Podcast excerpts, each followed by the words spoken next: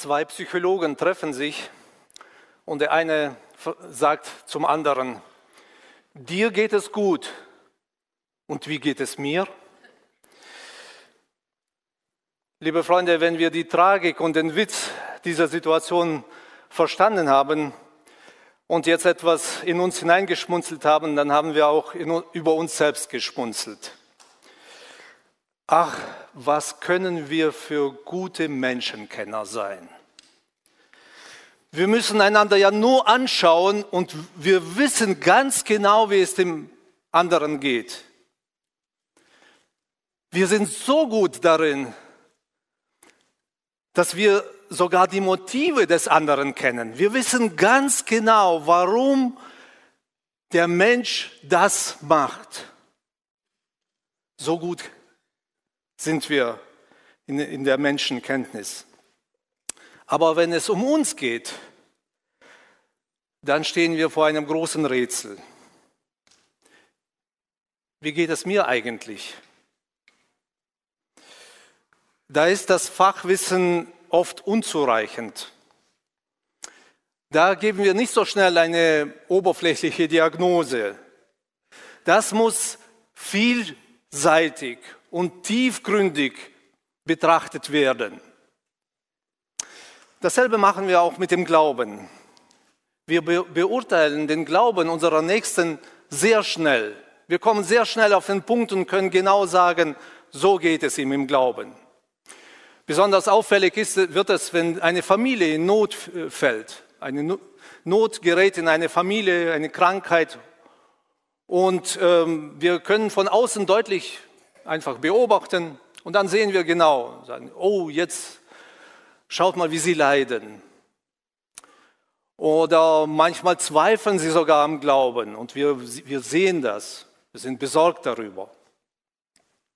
Aber wenn ich jetzt dich persönlich fragen würde, wie geht es deinem Glauben? Wie fest stehst du in Jesus? Könntest du da eine Antwort darauf geben? Eine Antwort, die stimmig ist? Wir sehen oft die anderen und sagen, dir geht es gut oder dir geht es nicht so gut. Aber wie geht es mir? Besonders in Fragen des Glaubens sind wir aufgefordert, unseren, unser eigenes Glaubensleben zu pflegen. Wir sollten weniger andere bewerten und eine Meinung haben, wie die anderen sind und mehr selbst im Glauben wachsen. In der Weihnachtsbotschaft treffen wir dieses Jahr auf einen Mann, der sich sehr viel mit dem Glauben anderer Menschen beschäftigt hat. Das war sein Beruf. Aber sein eigener Glaube war im Laufe der Jahre träge und anspruchslos geworden. Und das Ermutigende an der Botschaft ist, dass bei der Geburt Jesu der Glaube des Mannes neu zum Blühen gekommen ist. Und so habe ich auch die Botschaft überschrieben, Jesus schenkt frischen Glauben. Jesus schenkt frischen, mir frischen Glauben. Tauchen wir jetzt in die biblische Geschichte ein, die sich kurz vor der Ge Geburt Jesu ereignet hat. Es ist die Geschichte von Zacharias.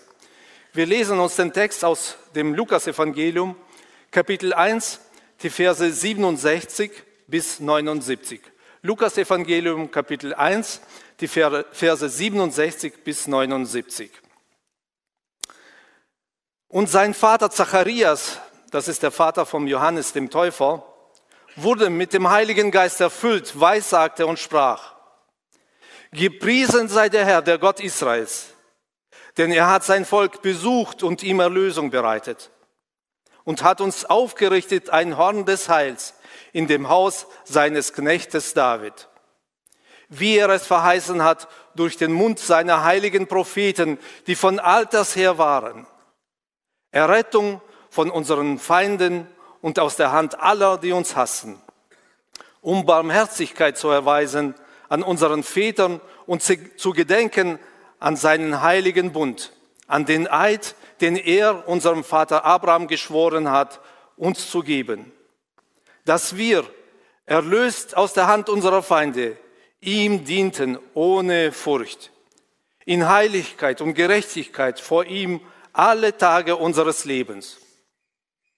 Und du, Kindlein, das spricht er zu seinem Sohn Johannes, wirst ein Prophet des Höchsten genannt werden, denn du wirst vor dem Angesicht des Herrn, damit ist Jesus gemeint, hergehen, um seine Wege zu bereiten, um seinem Volk Erkenntnis des Heils zu geben, das ihnen zuteil wird durch die Vergebung ihrer Sünden, um der herzlichen Barmherzigkeit unseres Gottes willen, durch die uns besucht hat der Aufgang aus der Höhe, um denen zu scheinen, die in Finsternis und Todesschatten sitzen, um unsere Füße auf den Weg des Friedens zu richten.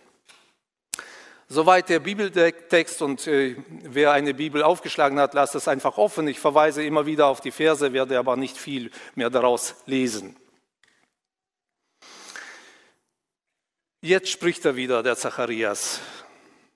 Das war ganze neun Monate lang nicht der Fall. Eigentlich war er ein Mann des Redens, das war sein Beruf. Er war kein Handwerker, auch kein Landwirt. Er war ein Priester und sein Hauptwerkzeug war eben der Mund. Gottesdienste durchführen, in der Öffentlichkeit vorne stehen vor anderen, Menschen zum Glauben motivieren, ermutigen, wenn, wenn der Glaube nicht mehr am Brennen war, andere Menschen loben für ihre Leistungen, dann zuhören und Mut zusprechen den Bedrückten, dem Volk Gottes immer wieder den Glauben nahebringen. Das war sein Lebensinhalt, das war sein Beruf, dafür hat er gelebt, den lebendigen Gottesdienst zu pflegen. Und das alles konnte er jetzt neun Monate lang nicht mehr verrichten.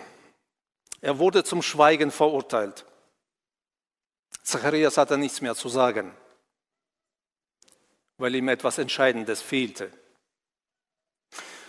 Nein, er ist überhaupt nicht treulos geworden. Er lebte auch nicht gleichgültig in seinen Sünden. Ganz im Gegenteil, seine Frau Elisabeth und er hatten ein sehr gutes Zeugnis bei den Menschen damals sowohl als Ehepaar, wie sie miteinander gelebt haben, als auch in ihrem geistlichen Vorbild. Alles hat gepasst. Es war nichts zu tadeln da. Man konnte die beiden nur bewundern, wie treu und beständig sie Jahr für Jahr diesen Dienst gemacht haben. Und doch hat sich mit der Zeit etwas eingeschlichen in ihr Leben. Wenn wir so täglich beten, zu Gott beten, wenn wir jahrelang den Lobpreis in der Gemeinde fördern, wenn wir von mir aus öffentlich predigen und öffentlich beten in der Gemeinde, wenn wir jeden Sonntag Gottesdienste besuchen und an Weihnachten sowieso, oder wenn wir im Hintergrund die ganze Technik leiten, die in der Gemeinde so, so präsent ist und notwendig ist, dann bekommen wir eine Routine in unser ganzes Handeln. Eine Gewohnheit schleicht sich ein. Und so ging es Zacharias. Er ging in die Gegenwart Gottes mit einer geübten Selbstverständlichkeit. So als bewegte er und Gott sich auf einer Ebene. Ich mache meins, du machst deins da oben, ich arbeite für mich, du für dich, jeder macht sein Ding. Und es fehlt so eine Bindung. Es fehlt die Abhängigkeit zu dem, der das Leben gibt, der den Glauben gibt. Man hat das Gefühl, dass Zacharias den Gottesdienst schon lange ohne besondere Erwartungen durchgeführt hat. Was sollte auch passieren? Die letzten 30 Jahre ist ja auch nichts passiert. Kennen wir diese Haltung? Vielleicht beschreibe ich jetzt an dieser Situation mehr mich als Zacharias. Ich kann mich so gut hineindenken in diesen Menschen. So selbstverständlich kommen zum Gottesdienst, selbstverständlich beten, als ob es ganz einfach ist, zu Gott zu beten und dann unverändert wieder weggehen. Nichts ist passiert. Da fehlt doch was. Was hat sich eingeschlichen?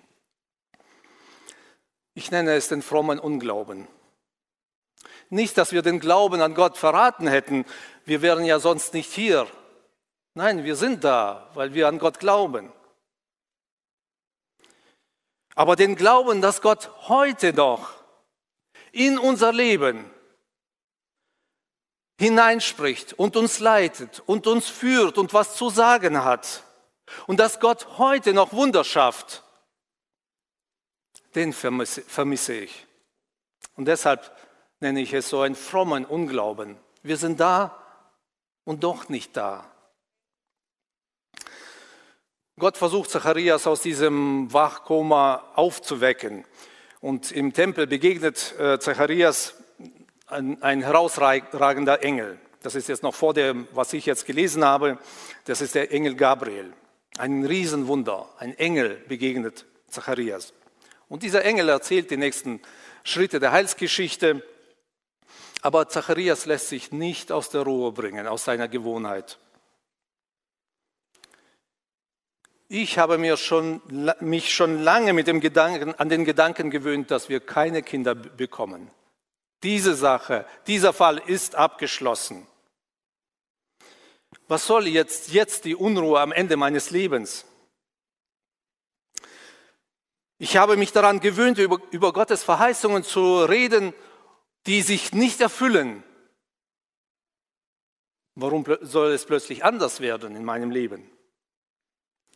Ich habe mich auch an den zu, sündigen Zustand meines Volkes gewöhnt. Ich habe mich damit abgefunden. Warum sollte sich da was ändern? Und vor allem wie? Zacharias ist treu in seinem Dienst, aber er erwartet nichts mehr von Gott. Zacharias hält alle Gebote Gottes, aber er glaubt nicht mehr an die Kraft des Wortes Gottes. Er dient Gott, aber ohne ein brennendes Herz. Und selbst ein Engel kann ihn nicht mehr dazu bewegen, das sein Herz zu ändern. Und deshalb machen seine Worte keinen Sinn mehr. Und deshalb hält ihn Gott an. Deshalb das Redeverbot. Sag lieber nichts, bevor du von Dingen sprichst, die du selber nicht mehr ernst nimmst, an die du selbst nicht mehr glaubst. Zacharias wird zum Schweigen verurteilt, eine lange Zeit. Liebe Freunde, wir sind in unserem Leben so schnell dabei, andere zu belehren. Ich habe bei Lebensfragen immer eine Antwort auf die Fragen der Menschen. Ich weiß, was zu tun ist. Und ich weiß, was ich zu sagen habe bei den anderen. Und vielleicht sage ich auch wichtige und große und richtige Dinge, Wahrheiten der Bibel. Aber ich selbst brenne nicht mehr dafür. Ich singe, dass Gott der Größte ist, aber meine Freizeit und Vergnügen sind mir wichtiger als Gott und sein Wille. Ich danke Gott für die wundervollen Verheißungen, aber ich habe eine durch und durch pessimistische Sicht auf die Gemeinde Jesu. Ich bete Gott um Leitung, dass er mich leitet im Leben, aber gestalte mein Leben so, dass Gott mir kaum nachkommt, dass er mir hinterherlaufen muss. Ich spreche von Gottvertrauen, aber bei den kleinsten Widrigkeiten meines Lebens bin ich verzweifelt. Das sind alles Variationen von einem frommen Glauben, Unglauben, der laut aus uns, aus mir schreit. Und deshalb sagt Gott, Schluss damit. Werde einmal ganz ruhig. Hör auf zu reden. Ich will dir einiges zeigen. Weihnachten hat sich bei uns zu einem lauten Fest entwickelt in unserer Gesellschaft und auch bei uns. Und wir alle tragen zum Lärm bei, an Weihnachten bei. Dabei würde es uns alle nicht schaden, einfach mal ruhig zu werden. Weniger Lärm, auch weniger frommen Lärm. Was ist an Weihnachten passiert? Was will Gott mir zeigen? Das sind die entscheidenden Fragen. Und wenn wir einmal schweigen würden, dann würde uns Gott vieles zeigen. Zacharias kommt aus dieser Zeit des Schweigens verwandelt zurück. Jetzt hat er was zu sagen und jetzt muss er reden. Jetzt spricht ein Lobpreis. Jetzt ist er zum Reden bestimmt. In diesen neun Monaten hat Zacharias Gott ganz anders kennengelernt. Er hat an Gott das gesehen, was er bis jetzt übersehen hat in seinen langen Dienstjahren. Er hat wieder gelernt, was es bedeutet zu glauben. Jesus war ja bei dieser überfließenden Rede von Zacharias noch gar nicht geboren. Aber Zacharias ist erfüllt mit tiefem Glauben. Er klammert sich an die Verheißungen Gottes. Und so erfüllt Jesus sein Leben mit frischem Glauben. Zacharias hat durch die bevorstehende Geburt von Jesus den Glauben wiedergefunden, den lebendigen Glauben. Was bedeutet es, einen lebendigen Glauben zu, zu haben? Und das lernen wir von Zacharias, ein paar Dinge dazu. Als erstes bedeutet es, Jesus als Gott sehen. Das sehen wir in den Versen 68, 76 und 78. Jesus als Gott sehen. So einfach das klingt, so einfach ist es nicht. Wir unterschätzen Jesus ständig. Jesus ist nicht Gott zweiter Wahl. Jesus ist nicht Gott auf zweiter Ebene. Jesus ist der Herr aller Herren, ist König aller Könige. Jesus ist Gott. So sieht ihn Zacharias. Er kann, hat im kommenden Jesus Gott gesehen. Er hat gesehen, wie Gott sich klein macht und selbst kommt, um die Menschen zu besuchen. Und nichts kann diesen Gott aufhalten. Nicht die enge Haut eines Menschen, nicht die bittere Armut, nicht die Bosheit des, der Menschen damals, die Herzlosigkeit, nicht der Unglaube des Menschen.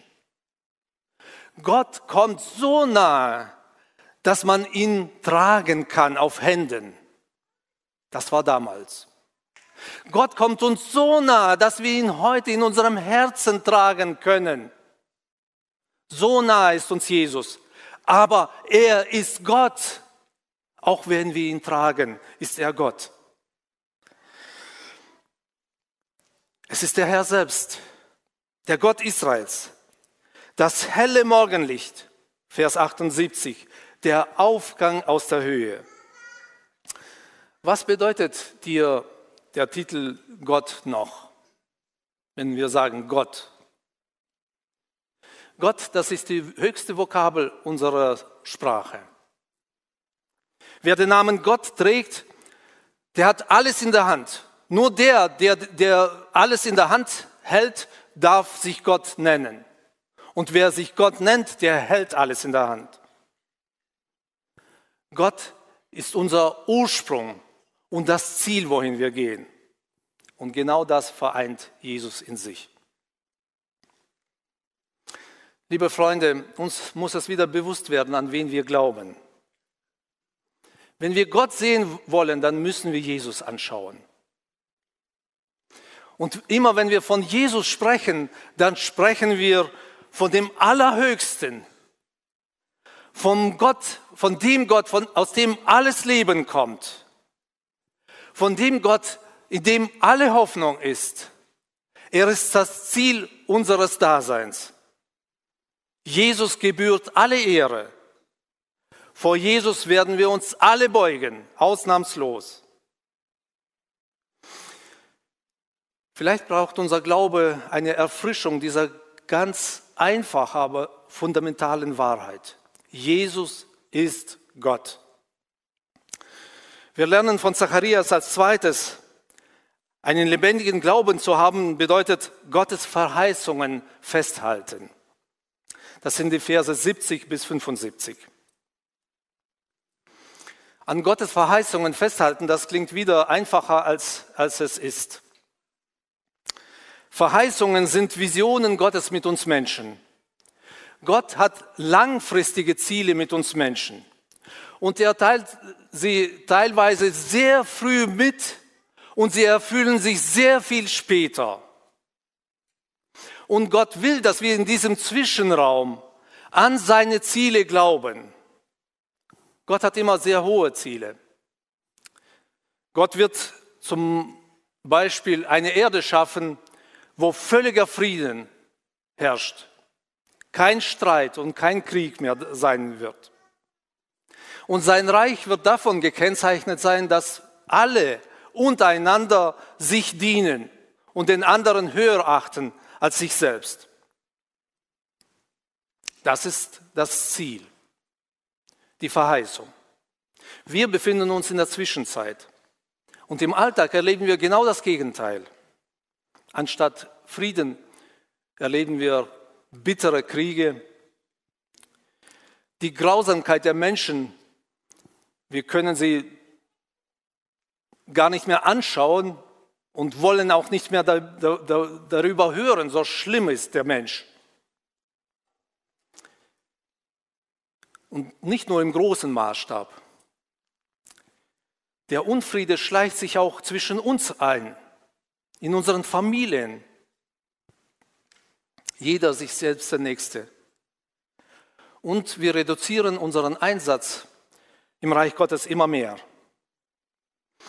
Wo sind zum Beispiel noch diejenigen, die an die Verheißung Jesu glauben, trachtet zuerst nach dem Reich Gottes und nach seiner Gerechtigkeit, so wird euch alles andere zufallen. Wo, geht, wo sind diese Menschen, die, die daran noch glauben und an die Verheißung sich festhalten und das auch leben? Wer gestaltet sein Leben noch nach diesem Prinzip? Wir vergleichen uns oft mit anderen Menschen und sehen, wie, wie sie für sich leben. Und wir sehen, es ist ein schönes Leben. Alles ist gut bei ihnen. Es fehlt nichts und es nagt an uns. Und wir fragen uns, warum sollte ich mich für das Reich Gottes einsetzen, wenn es auch anders gut für mein Leben sein kann? Zacharias ging es da nicht anders. Das ganze Volk und die geistlichen Leiter waren ausgebrannt. Seit 400 Jahren hat Gott zu diesem Volk nicht mehr gesprochen. Ich stelle mir so vor, dass Zacharias ungefähr in meinem Alter war. Er hat viel er erlebt, aber wenig oder keine Erfüllung gesehen. Und das nagt an seinem Glauben. Und als Priester ist er immer ruhiger geworden, nicht mehr euphorisch für den Glauben gekämpft. Er erwartet einfach nichts mehr Elisabeth und äh, Zacharias sind zusätzlich tief äh, gezeichnet in ihrem Leben. Sie haben diese bittere persönliche Erfahrung gemacht, wie es äh, ist, gespannt auf ein Kind zu sein, aber dann bitter enttäuscht zu werden, dass man kein Kind bekommt. Monat für Monat Hoffnung und Monat für Monat eine Enttäuschung. Dieses Gefühl, Mama und Papa zu sein, wird diesem Ehepaar verwehrt. Und solche Erfahrungen machen uns nüchtern. Der Glaube an Wunder und Verheißungen wird kalt. Es erfüllt sich eben nicht alles so, wie wir es uns wünschen. Wir beten auch bei uns in der Gemeinde für Genesung, für Menschen. Wir glauben, hoffen, uns passiert doch nicht so. Doch Gott erteilt Zacharias eine gehörige Lektion.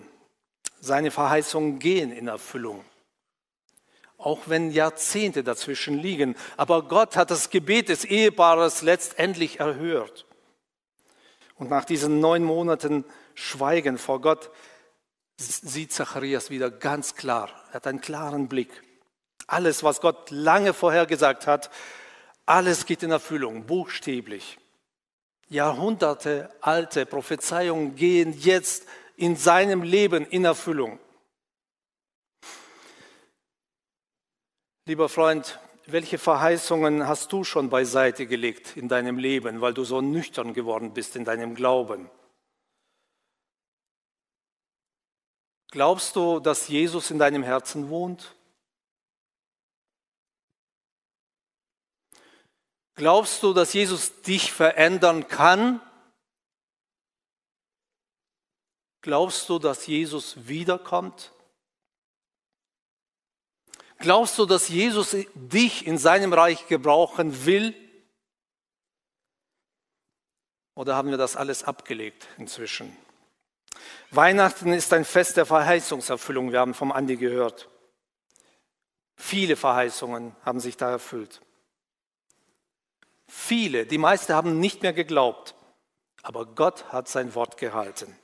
Und ich wünsche uns diesen Glauben, den Glauben, der sich an die Versprechen Gottes festklammert, auch wenn es augenscheinlich gar nicht aussieht, dass es sich erfüllen wird.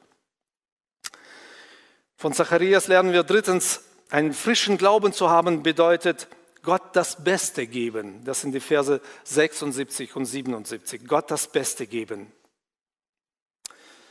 Zacharias war sicher überrascht, dass er auch auf diesem Gebiet neu lernen musste. Er war ein erfahrener, bodenständiger Diener Gottes. Sein Privatleben hat er schon lange geopfert für das Reich Gottes. Er lebte für das Wohl seines Volkes. Was kann man von diesem Menschen noch erwarten? Er hat doch schon alles gemacht. Wir alle wären mit diesem Priester zufrieden. Er macht seinen Job. Gut.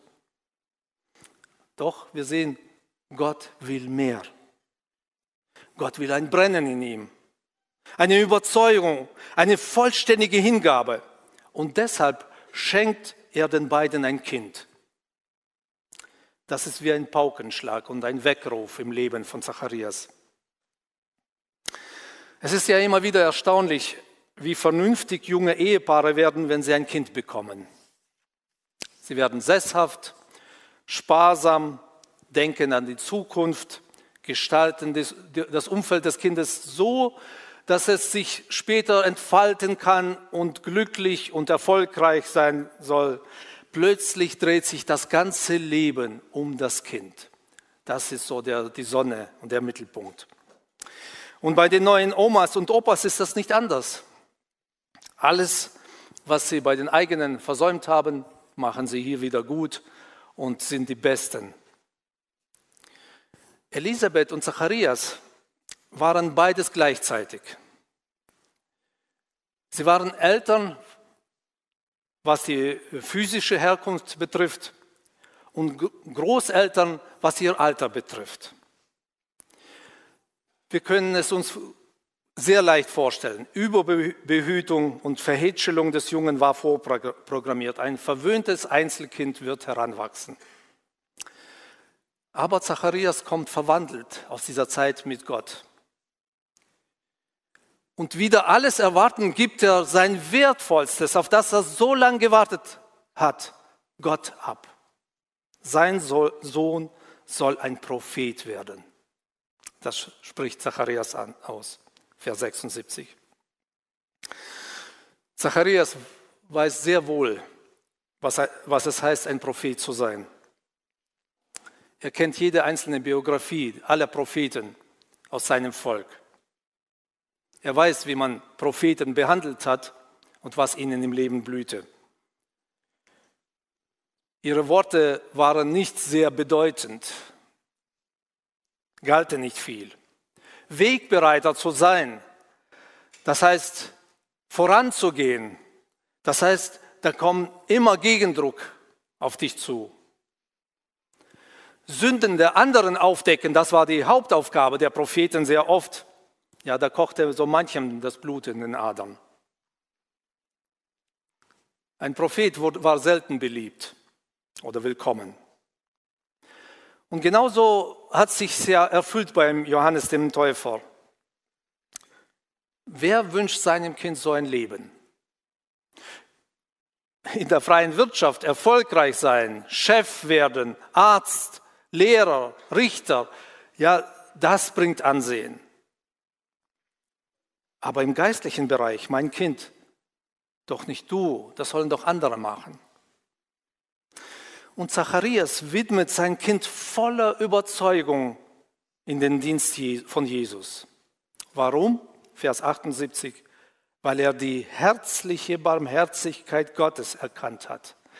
Das ist eine sehr schöne Beschreibung, eine herzliche Barmherzigkeit Gottes. Er hat, Zacharias hat verstanden, wenn Gott sein Bestes investiert und seinen Sohn hergibt und sein Herz zerreißt für die Menschen, dann will auch ich mein Herz zerreißen und mein Liebstes, meinen Sohn hingeben für den Dienst. Liebe Freunde, wir leben in einer Zeit, in der jeder mehr und mehr an sich denkt. Das Weihnachtsfest zeigt uns, wie Gott anders ist, wie Gott an uns denkt. Wie tief geht unser Glaube? Was sind wir bereit praktisch zu geben für diesen Gott? Einen frischen Glauben zu haben, zu haben bedeutet viertens das Verlorene suchen. Das lernen wir auch von Zacharias. Vers 79 ist das. Wisst ihr, so ein Mitglied im auserwählten Volk Gottes zu sein, das ist sehr beruhigend. Ich gehöre dazu. Auserwähltes Volk Gottes und ich bin dabei. Das ist so beruhigend. Ich bin gesetzt, meine Zukunft ist sicher. Und so, das war das Selbstverständnis von Volk Israel. Sie haben nicht verstanden, dass Gott sie als Licht für andere Völker haben auserwählt hat. Hauptsache, uns geht es gut. Wie schnell vergessen wir, wenn es uns gut geht, die anderen. Zacharias diente Gott und seinem Volk, aber in der Zeit des Schweigens hat sich sein Horizont weit, weit geöffnet. In der Augenoptik äh, gibt es ein Krankheitsbild, das heißt Tunnelblick. Der betroffene Mensch hat ein eingeschränktes Gesichtsfeld, so heißt es. Er sieht wie durch ein Rohr. Also ein Rohr und dann sieht er nur das, nur, er sieht nicht, was links, rechts, oben, unten ist. Ein Tunnelblick bedeutet die Unfähigkeit oder die Unwilligkeit, Dinge wahrzunehmen, die auch noch um mich herum passieren, die auch wichtig sind. Liebe Gläubige, rechts und links gibt es auch noch andere Menschen außer uns. Erkennen wir ihre Not? Interessieren sie uns? Jesus ist nicht in ein geordnetes Leben eingetreten, wo alles schön war. Jesus kam in das Chaos. Er kam nicht zu wohlerzogenen und feinen Menschen, sondern zu bösen und harten. Er kam nicht in eine helle Welt, sondern in eine finstere Welt. Jesus ist gekommen, auf dass er erscheine denen, die da sitzen in Finsternis und Schatten des Todes. Zacharias hat das begriffen. Und ich hoffe, dass wir auch diese Sicht bekommen. Wir haben hier ein wunderschönes Gemeindehaus. Aber unser Haus ist nicht in erster Linie für feine Menschen, sondern für kaputte Menschen. Betrüger und Betrogene sollen sich hier treffen und hier die Wahrheit erleben. Diebe und Geschädigte sollen gleichermaßen dem gerechten Gott hier begegnen. Menschen aus kaputten Ehen sind hier willkommen, weil hier Heilung ist bei Jesus. Wenn wir diese Vision für uns als Gemeinde nicht mehr haben, dann müssen wir dringend in die Optik Gottes gehen. Liebe Gemeinde, ich persönlich habe viel von Zacharias lernen können. Sein Schweigen und sein Reden haben mich sehr nachdenklich gemacht in meinem Dienst. Ich wünsche uns allen diese Erfahrung, dass wir mit hohlen Phrasen aufhören und vielleicht lieber mal ruhig werden, nichts sagen. Und dann, dass wir aus dieser Ruhe mit Gott einen neuen Glauben bekommen, einen Glauben, der in Jesus Gott sieht, einen Glauben, der Gottes Verheißungen festhält.